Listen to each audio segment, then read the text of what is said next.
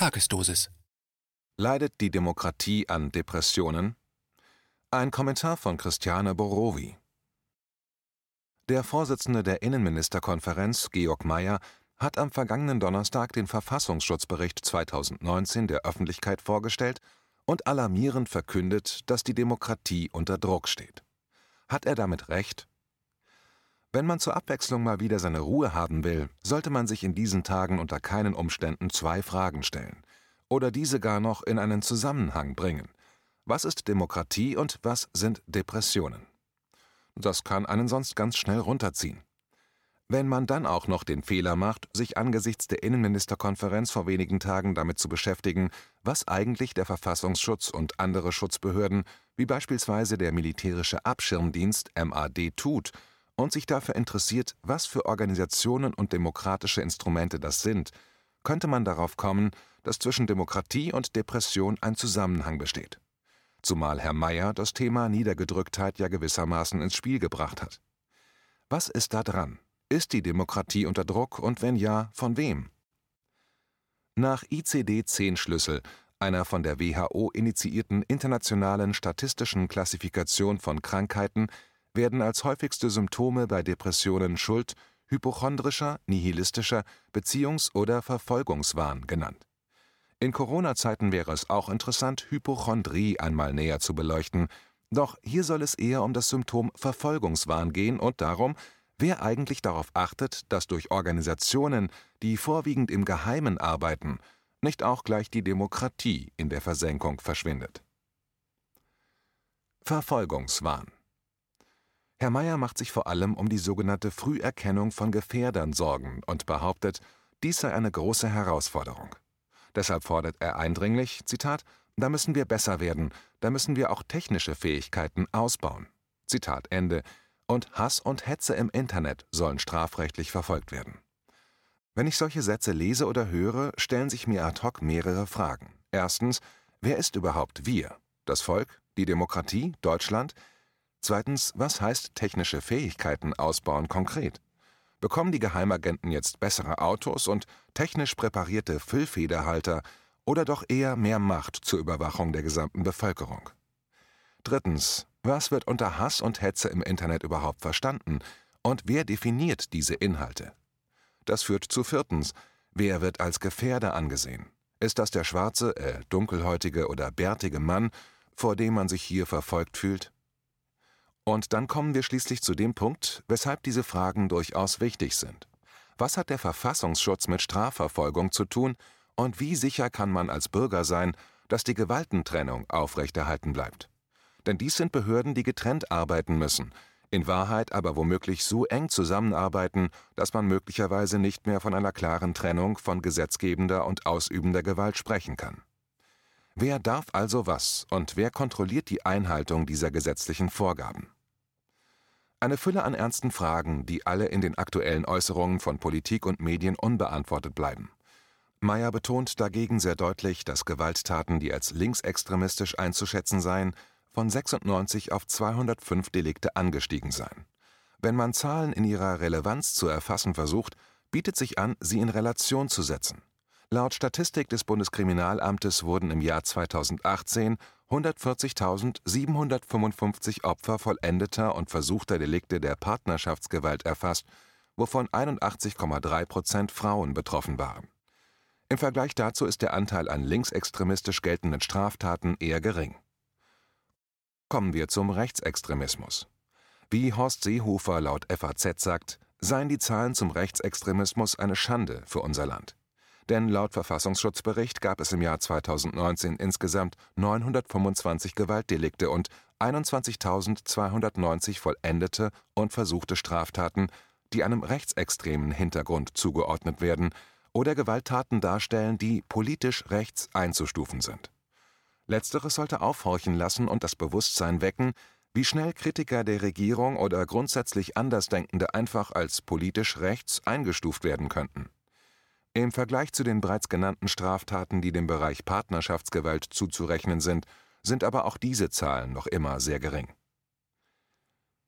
Das Prinzip der Verhältnismäßigkeit Wenn Demokratie sich per Definitionem durch Achtung der Menschenrechte, Gewaltenteilung usw. So auszeichnet und Gesetze stellvertretend für das Volk erlassen werden, ist es besonders brisant, die im Verfassungsschutzbericht genannten Zahlen zu Gewalt und Straftaten, die im Zentrum der gut finanzierten Reaktionen stehen, ins Verhältnis zu setzen mit Straftaten gegenüber einer Bevölkerungsgruppe, die immerhin etwas mehr als die Hälfte der Gesellschaft ausmacht.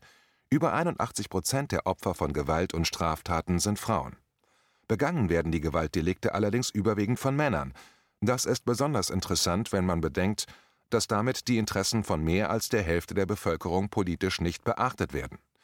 Denn dieses Verhältnis in der Gewaltstatistik wird keineswegs als politisch hochrangig behandelt oder als Schande bezeichnet. Dabei ist ebenfalls mittels Polizeistatistik nachweisbar, wer bei dieser Art von Gewalt und Straftaten die sogenannten Gefährder sind Warum aber richtet sich das politische und geheimdienstliche Interesse auf einen eher marginalen Anteil der Gewaltdelikte und die gesamte Bevölkerung?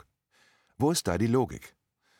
Dies führt zur nächsten Frage. Wie kommt es, dass als politisch rechts geltende Straf- und Gewalttaten derartig im Fokus stehen, dass sie zur Folge haben, dass alle deutschen Geheimdienste mit juristischen, finanziellen und technischen Mitteln ausgestattet werden sollen, welche die demokratischen Grenzen bis zum Anschlag dehnen?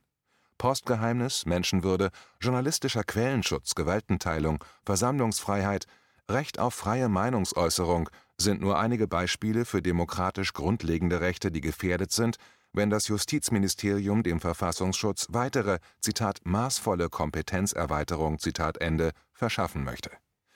Was jedoch ist maßvoll und verhältnismäßig?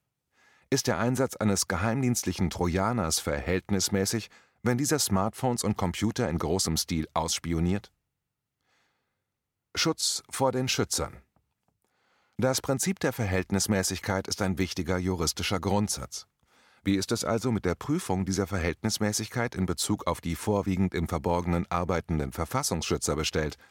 Wenn Rechtsextremismus ein so großes Problem ist und die Kompetenzen der Behörden ausgeweitet werden sollen, wie kann es dann passieren, dass auch immer mehr Fälle von Rechtsextremismus innerhalb der Polizei auftauchen, wie beispielsweise in Hessen? Da kann es dann auch schon mal vorkommen, dass das entsprechende Innenministerium schweigt.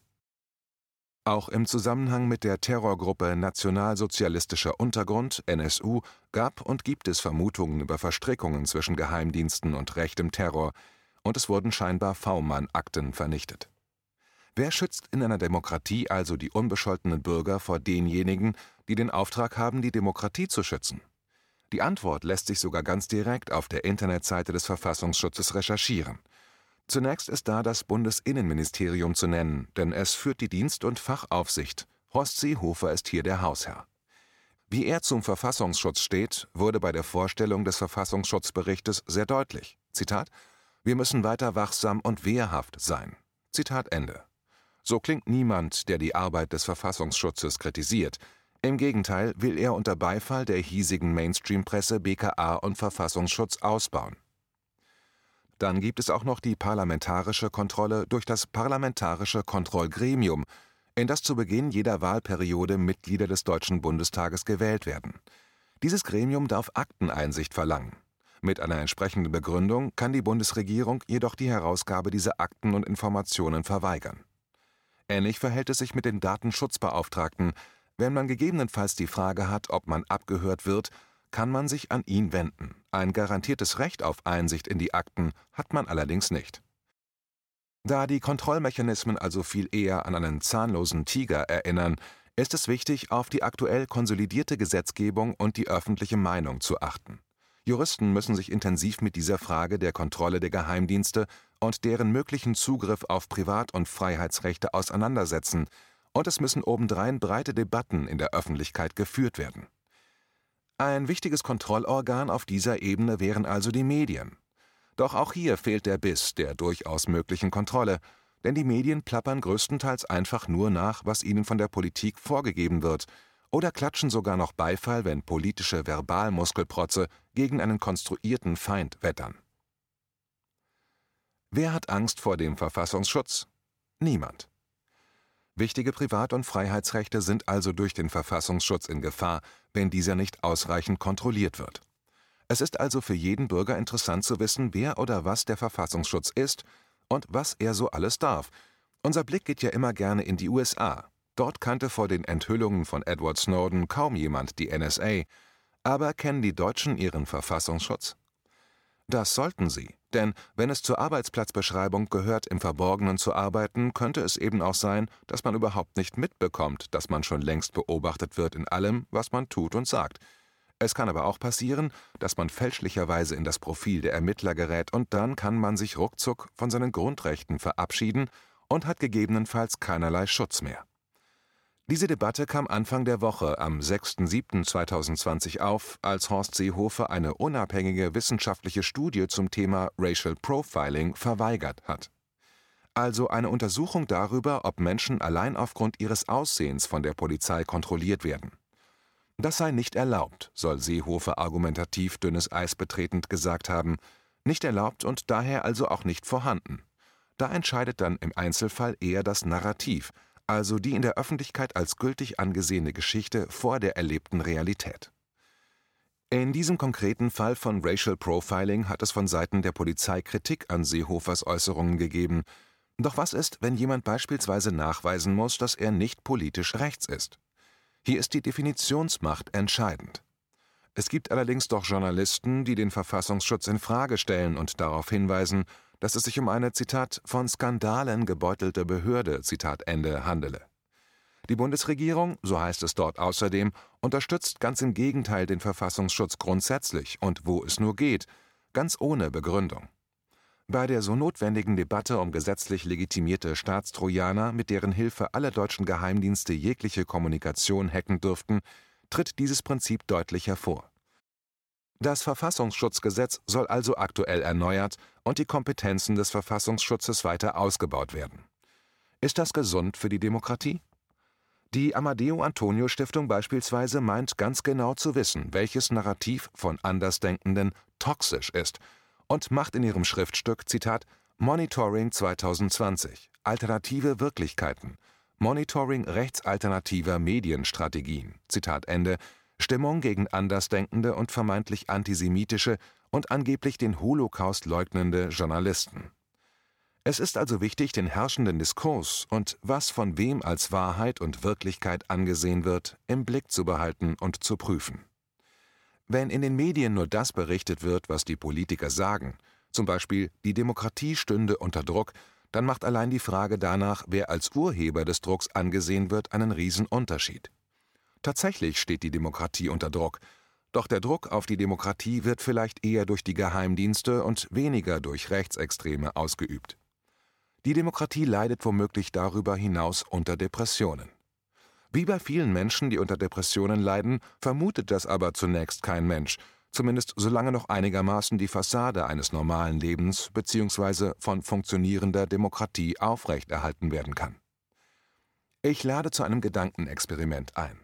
Stellen Sie sich vor, ich setze als Patient den Fuß in eine psychotherapeutische Praxis und sage dort, dass ich niemandem trauen kann, weil meine gesamte Existenz in Gefahr geraten ist, denn mich würden rechtsextreme Gruppen und reihenweise Salafisten verfolgen. Stellen Sie sich weiter vor, ich würde beschreiben, dass ich diese Sorgen dann auch noch im Internet veröffentliche. Das alles, berichte ich weiter, lässt mich obendrein nachts kaum schlafen, weil ich ständig darüber nachdenken muss, wie ich meine Wohnung technisch besser ausrüsten und in den digitalen Bunker verwandeln kann.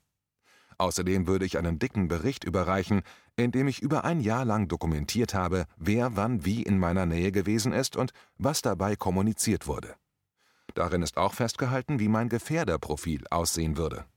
Von allen, die in das Profil meiner Ansicht nach passen, habe ich in diesem Bericht Angaben darüber eingefügt, wer welche Dinge bei Amazon gekauft hat und welche Krankheiten bei ihnen und ihren Familien vorliegen. Wenn ich weiter den Therapeuten dann noch um Mithilfe bitten würde, meine Nachbarn und Freunde zu befragen, ob sie Menschen in meiner Umgebung beobachtet haben, die hasserfüllt sprechen oder die um mein Haus herumschleichen, sich in konspirativer Absicht in einer Wohnung treffen, um mich eines Tages zu überfallen und zu vernichten, und behaupten würde, dass ich über Bewaffnung nachdenke, weil die Polizei sowieso nichts tut, können Sie sich vielleicht vorstellen, wie die Diagnose des Therapeuten ausfallen würde. Eigentlich ist sogar fraglich, ob ich an dem Tag wieder nach Hause in meine Wohnung oder vielleicht doch eher in die geschlossene Abteilung einer psychiatrischen Klinik eingewiesen werden würde, für ganz lange Zeit. Ein Therapeut würde vermutlich zuallererst diese Frage stellen Haben Sie dafür Beweise? Wie kommen Sie denn darauf, dass Sie verfolgt werden? Diese oder eine ähnliche Frage hat auf der Innenministerkonferenz meines Wissens niemand gestellt.